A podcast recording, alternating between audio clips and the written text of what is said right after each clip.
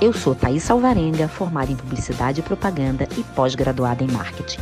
Trabalhei por alguns anos no mercado imobiliário e em grandes eventos corporativos, mas foi a maternidade que me transformou profundamente. Me mostrou um novo caminho, um outro propósito de vida. Você vai conhecer melhor essa história agora. A primeira gravidez trouxe a grande mudança. Thaisa deu à luz a um menino e ganhou um novo objetivo na vida. Francisco, também chamado de Chico, nasceu com síndrome de Down, uma alteração genética causada por um problema na divisão das células no início da gravidez.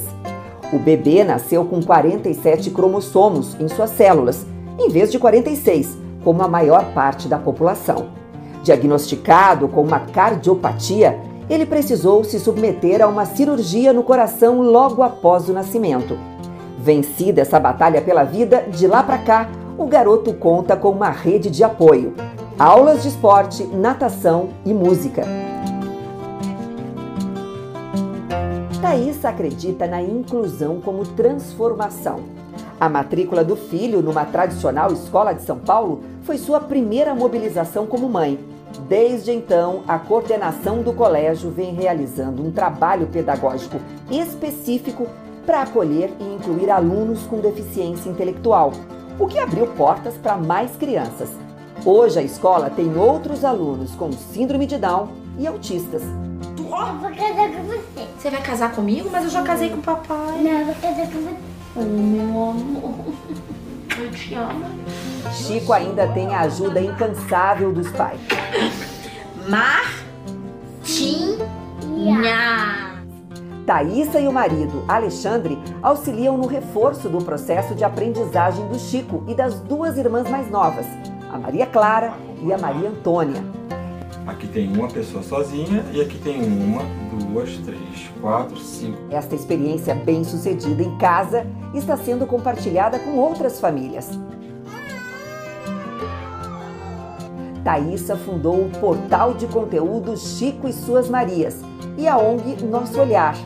Os dois portais informam, têm relatos de vivências e tiram dúvidas sobre a síndrome de Down. E mais recentemente, a Thaísa criou o programa Inclua Mundo, no canal da ONG Nosso Olhar. Com a ajuda de profissionais da saúde da educação, das famílias e outras iniciativas, ela vai discutir assuntos ligados à síndrome de Down, outras deficiências e ações de mobilização. A ideia aqui é refletir sobre a inclusão e diversidade, acolher, trazer informação. As entrevistas vão ser veiculadas nas redes sociais.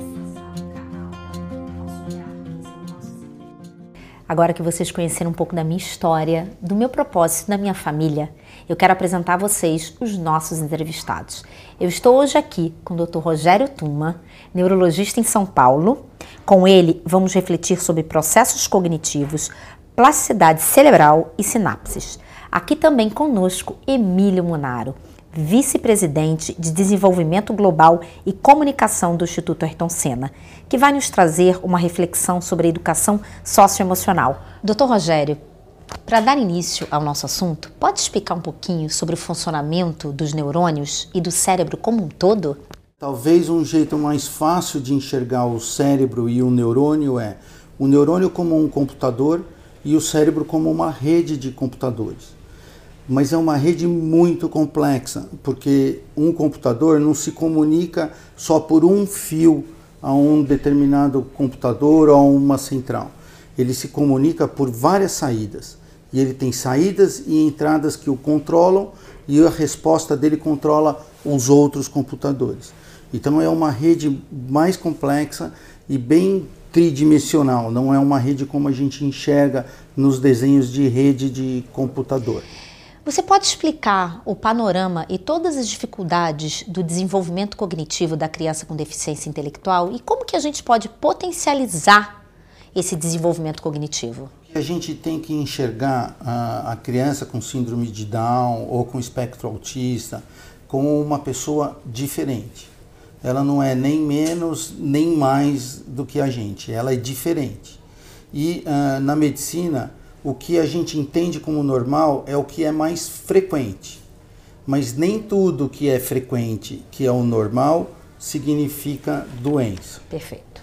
O que acontece é que o modelo que a gente tem de aprendizado, de lousa, giz, a fala do professor, é um padrão que foi feito para a grande maioria das pessoas.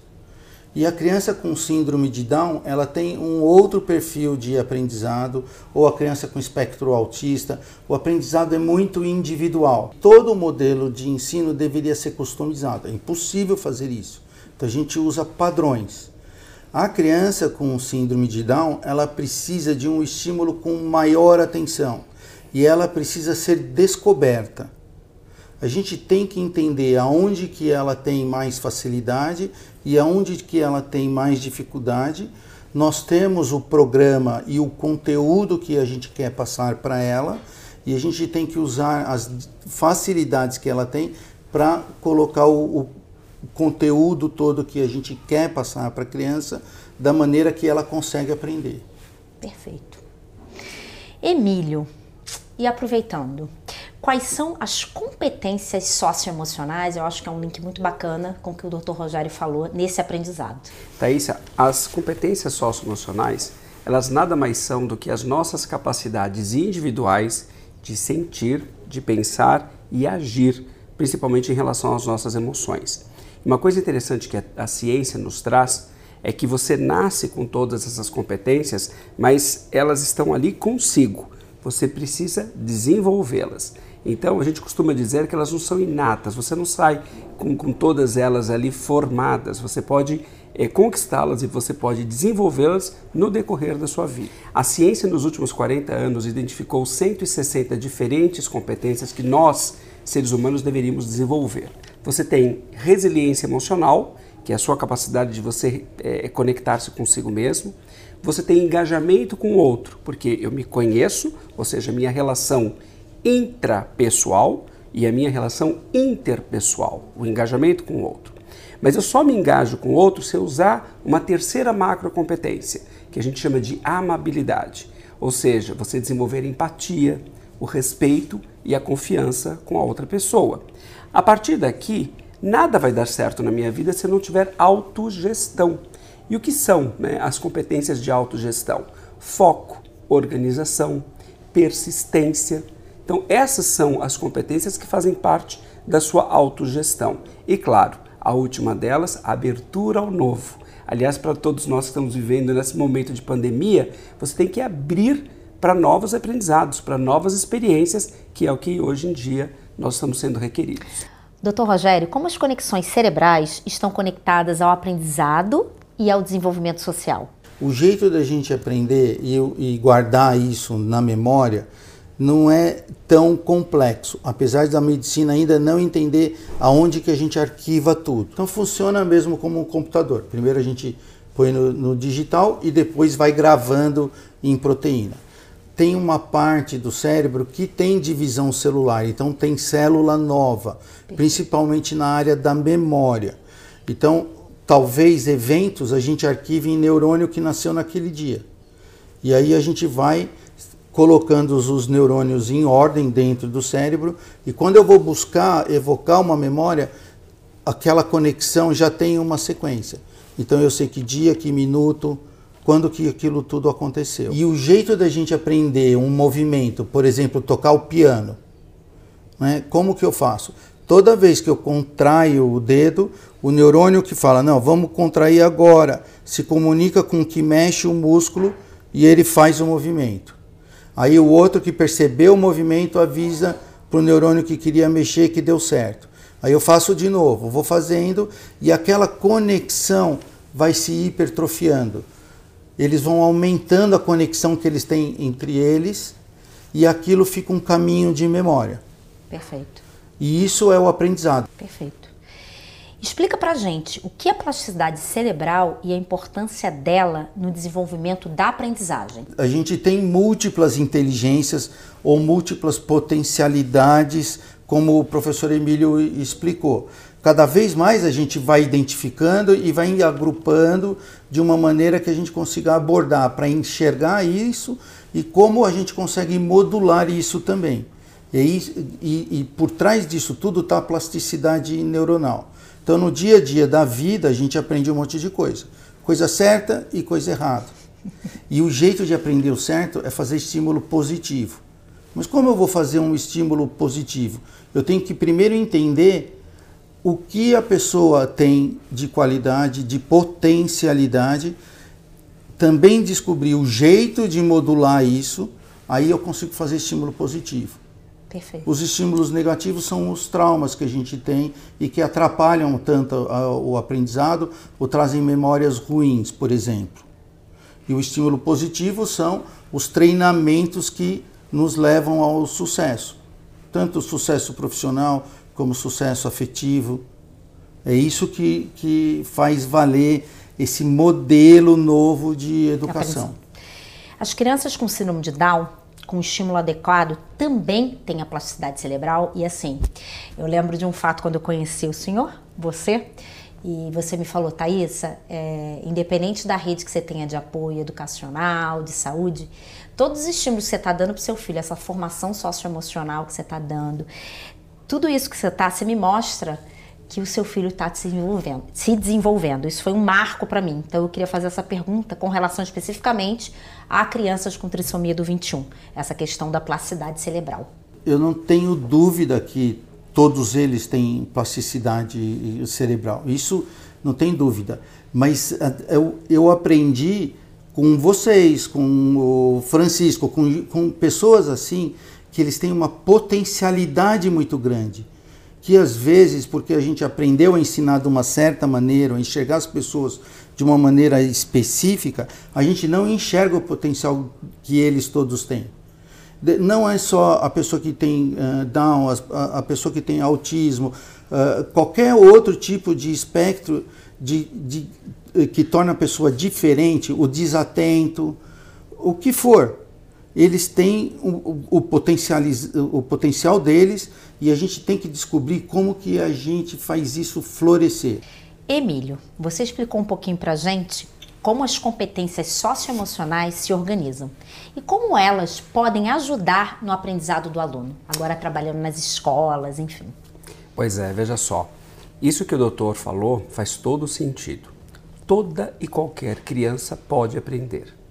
O que acontece hoje em dia é que esse jeito modular ele foi é, é, organizado para a maioria ou para a maior parte dessas crianças. Mas não significa que ele funciona para todas elas. Existe um conceito nos Estados Unidos chamado de personalized learning, ou seja, aprendizado personalizado. O que você tem que identificar no teu filho, na tua filha, é qual a forma pela qual ele utiliza-se para esse aprendizado. E todos são capazes de aprender. O que a gente entende, e, e a ciência traz isso, diz o seguinte, que o desenvolvimento de competência socioemocional ela pode é, é, trazer de aprendizado um aprendizado superior de mais de três meses e meio ao, ao aprendizado cognitivo deste aluno, só pelo fato de você ter competências socioemocionais trabalhadas e desenvolvidas com seu filho. E como que a gente pode fazer para trazer essas competências socioemocionais dentro da sala de aula, para chegarem na sala de aula? A, a, intencionalidade é o que vai fazer a grande diferença. Como o doutor explicou, ele estava dizendo que a memória ela é formada no momento em que você está tocando piano, você tecla, o neurônio faz a conexão e isso, né, é, é, é ele permite com que esse trajeto né, seja atrofiado para que a memória aconteça. No desenvolvimento socioemocional, essa nossa palavra, doutor, ela é, ela é substituída por intencionalidade. Então nós temos que fazer com que o aprendizado socioemocional dessa criança ela aconteça diante do currículo da escola. Então o que a gente precisa fazer é fazer com que esse ensino do socioemocional passe por uma metodologia que a gente chama de metodologia SAFE, sequencial, ativa, focada e explícita. No final das contas, Thaisa, as crianças têm que vivenciar cada uma dessas competências para que elas possam aprendê-las e a partir disso tê-las desenvolvidas. Da mesma forma que você vai para a academia para treinar os seus bíceps e seus tríceps, você precisa treinar também a sua empatia, a sua tolerância, a sua responsabilidade, o seu foco ou mesmo persistência. Concordo plenamente, aqui em casa são três e eu vejo e olho individualmente para cada um deles. Independente do Chico ter a síndrome de Down e as Marias não. A gente tem que olhar individualmente, olhando o ser humano no individual e levando para o coletivo. E o coletivo contribuindo também para o individual e toda essa formação socioemocional. Emílio, e que transformações a pandemia pode trazer para a educação no Brasil? Eu acho que a gente tem uma grande chance, e não somente no Brasil, é uma, uma chance mundial. Por quê? Porque a educação que nós conhecemos hoje em dia, ela é a mesma educação que a gente faz há mais de 200 anos. Como é que você quer criar uma sociedade colaborativa se você faz com que o aluno dentro da sala de aula seja individualizado?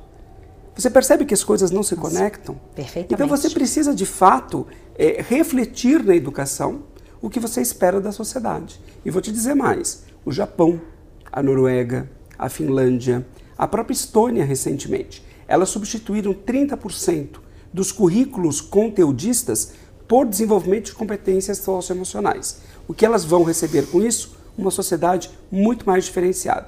Eu acho que o Brasil tem a chance de seguir no mesmo caminho, de transformar todo o nosso currículo hoje cognitivo, conteudista, para parte desse currículo de desenvolvimento de competências socioemocionais. Teremos uma sociedade muito melhor. Como é que tudo isso pode contribuir para uma sociedade mais inclusiva? Toda essa cobrança da educação inclusiva e aí trazendo essa pandemia, toda essa mudança que eu acredito e eu aplico dentro da minha rotina com as crianças. O que, que você pode falar disso? No momento em que nós desenvolvermos em todas as nossas crianças e jovens a empatia, o respeito e a confiança, nós não precisamos mais falar da necessidade de uma sociedade inclusiva. Isso já vai ficar diretamente, naturalmente desenvolvido por cada É um fluido. deles. Eles vão entender, eles vão respeitar o diferente. Mais do que isso, eles vão criar a empatia, a capacidade de se colocar no lugar daquela criança, daquele jovem, não é? E além disso, estabelecer esse esse conceito de confiança, que é o que vai fazer essa sociedade diferente. Doutor Rogério, para trazer esse assunto para a realidade das escolas, pensando na inclusão escolar, o ambiente em que as crianças são submetidas pode auxiliar no desenvolvimento e aprendizagem? Pode. Pode auxiliar e também pode atrapalhar. A escola inclusiva não é só uma oportunidade, é uma grande responsabilidade. Então, toda vez que a gente for incluir o diferente, a gente tem que entender as características do diferente e auxiliar o diferente a se integrar completamente naquela comunidade e ensinar a comunidade a aceitar o diferente. É, empatia é a mais humana das ah, qualidades cognitivas. Empatia, se colocar no lugar do outro e colaborar, ajudar, a gente só vê em ser humano e algumas espécies de chimpanzés. Então, isso é extremamente importante. A comunidade que vai receber o diferente, ela tem que estar preparada para isso. A gente tem que ter todos os recursos, todas as nossas demandas para estar incluso naquele ambiente atendidas. E se isso é muito dinâmico, eu preciso ter alguém próximo a mim para me ajudar numa determinada necessidade especial. É importante as escolas entenderem que a inclusão do diferente deve, ter, deve ser feita com muita responsabilidade e que toda e qualquer ação de desenvolvimento humano passe pela intencionalidade. A intencionalidade positiva para aquele exemplo que você está dando a essa criança, a esse menino, a essa menina.